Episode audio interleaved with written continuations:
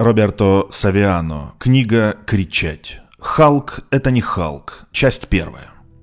В 2003 году Ник Дентон, бывший репортер Financial Times, основал блог сплетен gawker.com.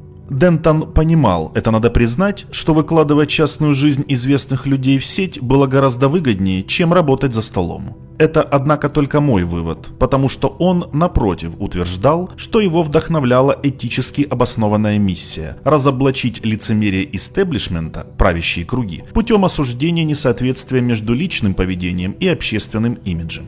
Но истеблишмент был не единственной целью Говкер, который также повернул свой крестовый поход против мира развлечений, размещая в интернете фотографии и жесткие видеоролики со звездами. Гоукер, очевидно, намеревался задокументировать фиктивность их способа заниматься сексом, широко известного как секс VIP персон, но на самом деле невероятно банального. Тон всегда был самодовольным и насмешливым, что-то вроде АА, Нельсона и Симпсонов, так сказать. Ясно, что это не было журналистикой или чем-то отдаленно напоминающее ее. Это не было ни мыслью, ни словом, это был ужасный позор СМИ. Что касается мусорной журналистики, меня беспокоит то, что к ней применим закон Грэшем. Как и в экономике. Когда вы вкладываете все больше и больше плохих денег на рынок, он в конечном итоге гонится за хорошими деньгами. Крайности соприкасаются, сливаются и размываются. И бывает, что жизнь под строгим контролем полиции или жизнь в мире «делай как хочешь» становится одним и тем же. Я попытаюсь лучше объяснить на примере.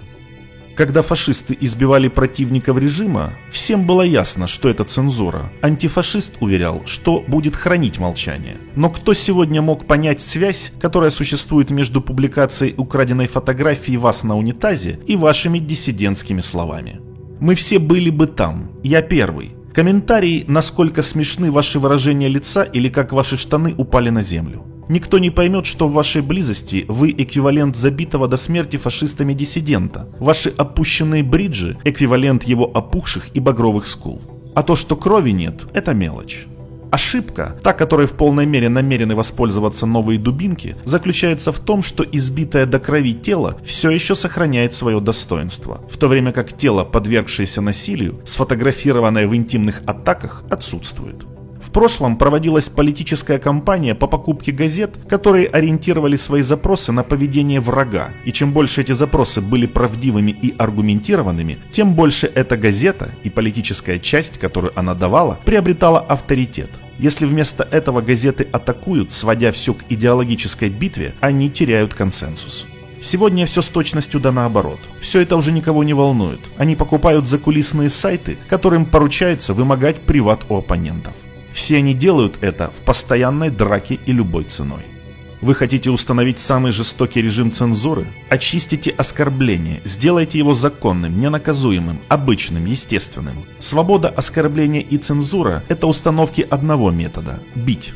Что методы Гоукер были не журналистикой, а головорезами, журналисты настоящие сказали это, но это было проигнорировано и рассекречено в целях защиты каст.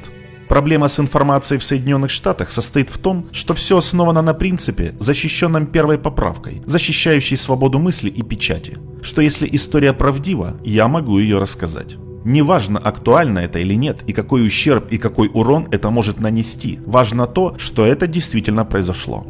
Эми Гайда назвала это пузырем первой поправки, имея в виду, что внутри этой сферы, сделанной из воздуха и мыла, все позволено. Только если то, что я говорю, неправда, и если кто-то сможет это доказать, я буду вынужден заплатить огромный счет за ложь. Исходя из этого принципа, никто не наказывал Гоукер, который ни перед чем не останавливаясь добивался одного успеха за другим, размещая сенсационные разоблачения о сексуальной ориентации той или иной звезды, частные видео, свидетельствовавшие о потреблении крека сыном той или иной звезды, политика, а затем штрафы, неоплаченные счета, а также обычный репертуар плохих фотографий, полузакрытые глаза, широко открытые рты и более или менее открытые интимные места. Рост популярности этого нежелательного сайта казался неудержимым, и тот факт, что это была информация в реальном времени, благоприятствовал этому. Коллеги газет не успевали за ними и казались уже обреченными на вымирание. Их воинственные и глубокие передовые статьи воспринимались как крайне скучные по сравнению с АА от Гоукер, веселые и супервирусные. Конечно, нужно было бояться.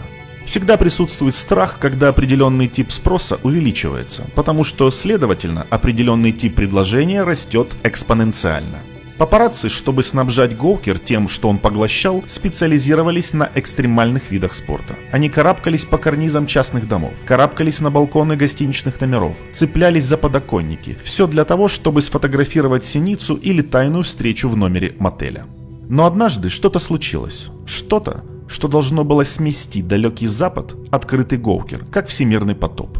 Это была положительная астральная конъюнктура. Я не верю в астральные соединения, но произошла эта необычная вещь, и я не знаю, как ее объяснить. Два очень разных человека, почти ни одного и того же вида, вошли в контакт, объединили силы и объявили войну Голкер.